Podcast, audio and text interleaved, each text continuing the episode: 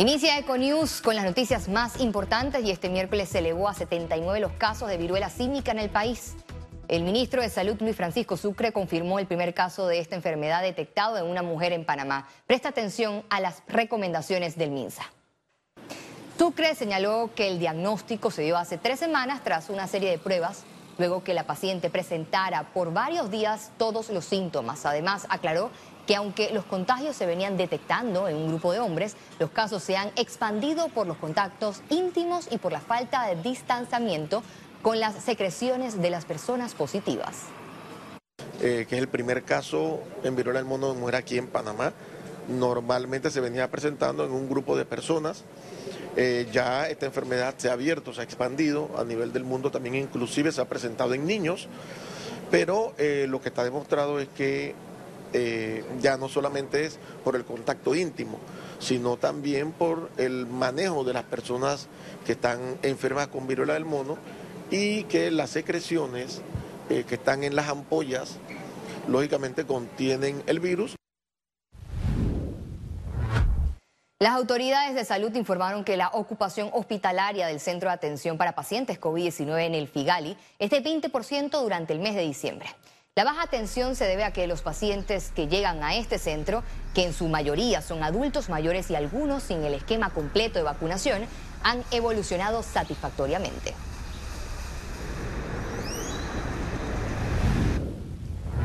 La nueva sala de hemodiálisis en el complejo hospitalario de la Caja de Seguro Social está habilitada y al servicio de los pacientes, informaron las autoridades de salud.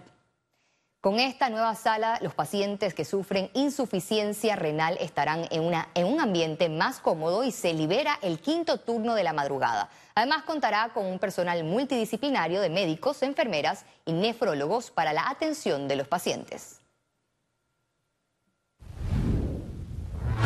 Minera Panamá y el gobierno retomaron conversaciones en busca de un acuerdo y firmar un nuevo contrato que les permita continuar las operaciones comerciales de esta mina de cobre en el país. El pasado 26 de diciembre, First Quantum Minerals, Minera Panamá y el gobierno de Panamá reanudaron conversaciones formales sobre el futuro a largo plazo de la mina. Así lo informó la empresa este miércoles mediante un comunicado. Las conversaciones continuaron el 27 de diciembre y están en curso. La empresa sigue comprometida en buscar un acuerdo mutuamente beneficioso lo antes posible. Al consultar a la ministra de Trabajo Doris Zapata la posición del gobierno ante este nuevo acercamiento, respondió: Minera Panamá aceptó desde el principio no solamente lo del pago mínimo por escrito, sino que en la mesa se hablaron cada uno de los detalles en función de cada una de las cláusulas económicas y a eso es lo que nos referimos, al cumplimiento de un acuerdo que se dio y que se había quedado de solamente establecer una mesa técnica donde pudiésemos redactar un documento que debe ir a la Asamblea Nacional. Para distintos sectores de la sociedad civil panameña, que haya nuevamente negociaciones es un paso positivo para evitar pérdidas de empleos, arbitrajes internacionales y poner en riesgo la seguridad jurídica de las inversiones extranjeras en el país. Sí nos gustaría mantenernos informados eh, con, transparencia sobre las negociaciones. De nuevo mencioné, el impacto que puede tener en nuestros comercios es amplio, no solamente por los más de 40 mil empleos directos e indirectos que representa la mina, sino por el hecho de que como comerciantes eh, la mina es una de las inversiones privadas más grandes que existen en el país y por ende nos interesa saber por qué nuestros comercios se ven impactados. A veces estas negociaciones toman algunas movidas un poco más agresivas. Eh, si fuera y se traduce a un juego de póker, pues el gobierno panameño tomó la decisión agresiva de poner un poco más de presión. Yo sigo siendo y teniendo la esperanza de que va a imperar una inversión multibillonaria en, el área. Creo que ningún litigio va, a resolver una situación favorable para ninguna de las dos partes, va a costar mucho, va a detener eh, eh, la capacidad productiva de la mina y por otro lado también va a eliminar fuentes, fuentes de empleo. Hoy se cumplieron cinco de los diez días hábiles que el gobierno de Panamá dio a la empresa para presentarle un plan para cuidado y mantenimiento de la mina Cobre Panamá, el cual contempla el cese de sus operaciones comerciales. Ciara Morris, Econews. El ministro de Seguridad Pública, Juan Manuel Pino, aboga que la Asamblea Nacional retome el debate del proyecto de ley de extinción de dominio a partir del 2 de enero del 2023, cuando inicie la nueva legislatura. La iniciativa presentada hace un año por el ministro de Seguridad Juan Manuel Pino se encuentra estancada en una mesa técnica que quedó por enviar un informe a la Comisión de Gobierno para iniciar el primer debate. Ya se han hecho muchas consultas lo que queremos como Estado es que la comisión de gobierno nos llame y nos sentemos. Hagamos los ajustes que tengamos que hacer. Yo sé que, como siempre lo digo a los panameños, es una ley que les para los pelos a más de cuatro. Según Pino, Panamá no debe esperar que la delincuencia organizada gane terreno tras la ausencia de una normativa que vaya en contra de los bienes obtenidos de forma ilícita. Es una ley que se necesita, justa y necesaria para Panamá. Muchos países del hemisferio occidental han tenido que adoptar esta ley. ¿Por qué? Por la crecida del crimen organizado transnacional y el poder financiero que tiene. Y si Panamá, según mi análisis, no adopta esta ley, podemos tener una crecida del crimen organizado transnacional. ¿Y qué es lo que busca el crimen organizado transnacional? Corromper al que tenga que corromper. Tras la solicitud de la embajadora de Estados Unidos en Panamá, el presidente de la Comisión de Gobierno, Leandro Ávila, recientemente dejó claro que no aceptaría presiones de nadie para la aprobación. Aquí se le pasa por encima a la ley, aquí se le pasa por encima a la Constitución. Entonces nosotros podemos tener la mejor ley de extinción de dominio, el mejor texto posible, y ¿sabes qué? Va a ser un cuadro pegado en la pared. Se espera que el debate se reanude en la Asamblea Nacional en las primeras semanas de enero de 2023. Félix Antonio Chávez, Econius. Punto número uno, consideración del acta de la sesión. El Ministerio Público continúa con la investigación por la desaparición de una niña de nueve años, quien se encuentra desaparecida desde el 13 de septiembre. Las autoridades mantienen una recompensa de 10 mil dólares por información que permita dar con la ubicación de la menor. La sección de homicidio y femicidio de la Fiscalía de San Miguelito efectuó este miércoles cuatro diligencias de allanamiento en distintos puntos de Felipillo como parte de esta investigación. Las diligencias de allanamiento se realizaron junto a unidades de la Policía Nacional. Producto de información obtenida de la ciudadanía, para el día de hoy se practicaron cuatro allanamientos en el área este con la participación y ayuda de la Policía Nacional no obstante, en la búsqueda de la niña desaparecida eh, no obtuvimos una información en cuanto a, su ubicación. Lo cierto es que sí realizamos estas investigaciones constantemente y como hemos planteado anteriormente, seguiremos realizando la búsqueda de la menor desaparecida. Es decir, el Ministerio Público no parará hasta tanto obtener la información precisa de su ubicación. Para el año 2023, el Ministerio de Educación tendrá el reto de erradicar 500 aulas ranchos, muchas de ellas concentradas en las áreas comarcales. El proyecto de aulas rancho ha erradicado eh, del 2019 a la fecha. Precisamente ayer tuvimos eh, una evaluación alrededor de 400 aulas ranchos en casi 35 centros educativos. Esa es la cifra que recuerdo, por eso hablo de aproximadamente.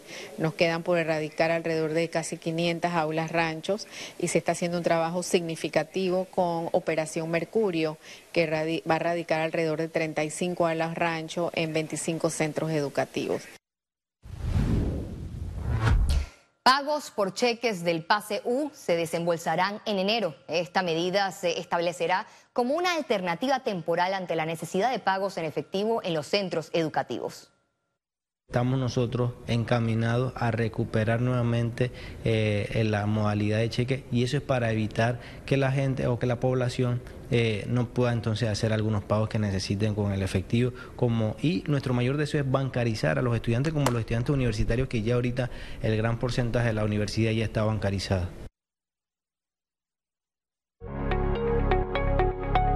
Banco Nacional de Panamá, grande como tú. Presenta Economía. La recuperación económica de Panamá se mantendrá en el 2023. Las proyecciones de distintos sectores apuntan a que continuará el crecimiento en medio de variables externas que afectan mundialmente. Panamá podría cerrar el año con un crecimiento económico del 10% según cifras del Instituto Nacional de Estadística y Censo. Ante este panorama, economistas y la banca panameña se mantienen optimistas del rendimiento positivo que habrá en 2023 en el país, pese a alzas de tasas de interés, guerra mundial y una posible recesión. Hicimos ya hace muchos meses, es una proyección para el próximo año de un crecimiento real eh, de 4.9%. eh, en términos nominales, es decir, agregando la inflación, a eso puedes añadirle un par de puntos más, o sea que podríamos estar hablando nominalmente de tal vez 7%. Hay liquidez, hay, el centro financiero sigue creciendo, sigue siendo atractivo para los vecinos del área que confían en la estabilidad económica de Panamá, en la estabilidad política, en el uso del dólar el aumento del gasto en subsidio es un tema que les preocupa. Insisten que el gobierno debe revisarlos y poner fecha de finalización. No hay nada más permanente que un subsidio temporal. Eh, y eso es lo que ha ocurrido en muchos casos en Panamá. Y voy a, voy a citar el más clásico, los intereses preferenciales. Los intereses preferenciales iniciaron el año en 1985 y estaban supuestos a caducar unos pocos años después. Hoy día han transcurrido más de 35 años, no solo se mantienen vigentes, sino que se han ampliado. Ante la petición, la ministra de Desarrollo Social María Inés Castillo informó que en el caso del Vale Digital, el gobierno se mantiene en revisión y en los próximos días el presidente Laurentino Cortizo hará un anuncio al respecto. Mientras que sobre los demás subsidios señaló todos los subsidios definitivamente deben buscar el mejoramiento de la calidad de vida de las personas. En el tema social, en el tema de los del MIDES, definitivamente tenemos que ver otros temas. No estamos hablando, primero que son mal llamados subsidios, porque los programas de transferencia monetaria condicionada buscan que el mejoramiento de la calidad de vida de la familia. El desempleo y aumento de la informalidad son otros retos a enfrentar con alianzas público-privadas. Ciara Morris, Econews. Desde este viernes 30 de diciembre comenzarán a regir los nuevos precios oficiales de venta del combustible en Panamá. A continuación el detalle. La gasolina de 95 octanos tendrá un valor de 96 centavos el litro, un aumento de 18 centavos. La gasolina de 91 octanos se situará en 92 centavos el litro, sube 11 centavos, mientras que el diésel quedará en un balboa con 5 centavos el litro, aumenta 55 centavos. El gobierno central alcanzó niveles históricos de ejecución presupuestaria durante la pandemia con 93.4% en el 2020, 98% el año pasado y este año 94%, esto según revelado un informe presentado ante el Consejo de Gabinete. Durante el último Consejo de Gabinete del año también se autorizó al Ministerio de Economía traspasar a favor de la Autoridad del Canal de Panamá una serie de bienes inmuebles y espejos de agua para ampliar capacidades operativas y de funcionamiento de la vía acuática. Y al regreso, internacionales. La histórica tormenta invernal ha envuelto una gran parte de los Estados Unidos con temperaturas peligrosamente bajas vientos y vecindarios abarrotados por la nieve, lo que también ha provocado apagones generalizados y miles de vuelos cancelados. Ya regresamos con Econews.